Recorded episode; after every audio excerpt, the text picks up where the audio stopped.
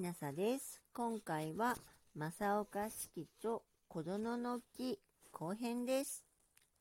源々の花、盛りすぎて、ホトトギスの空に訪れる頃は、赤きバラ、白きバラ、咲き満ちて、芳しき色は見るべき趣、なきにはあらねど、我が小園の見どころは、まこと、萩、すすきの盛りにぞあるべき。今年は去年に比べるに、萩の勢い強く、夏の初めの枝ぶりさえ痛くはびこりて、末頼もしく見えぬ。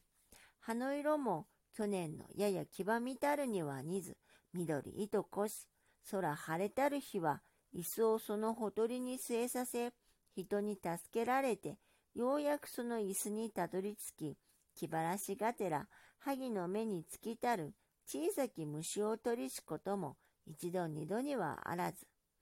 桔梗なでしこは実となり、朝顔は花のやや少なくなりし、八月の末より、町に町し萩は、一つ二つほころび染めたり、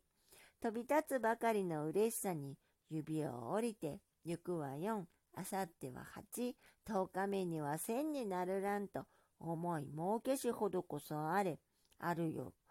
野脇の風激しく吹き入れぬ。安からぬ夢を結びてあくる朝、日いたけて眠りより寒れば、庭に何やら罵る声す。心もとなく這い出て何ぞと問う。今までさしも茂りたる萩の枝、大方折れ、しおれたるなりけり、舌と胸つぶれて、いかにせばやと思えどせんなし。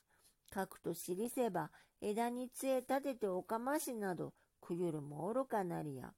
河原吹き飛ばしたる去年の野脇だにこうはならざりしを、今年の風は、萩のために方角や叱りけん。この日は晴れ渡り、やや秋の木を覚え染めしが、世は例の椅子を庭に据えさせ、バケツと金だらいに水をたたえて、俺残りたる萩の泥を洗いしかど、虚しく足の痛みを増したるばかりにて、泥尽きし、枝の先はつぼみ腐りて、ついに花咲くことなかりき。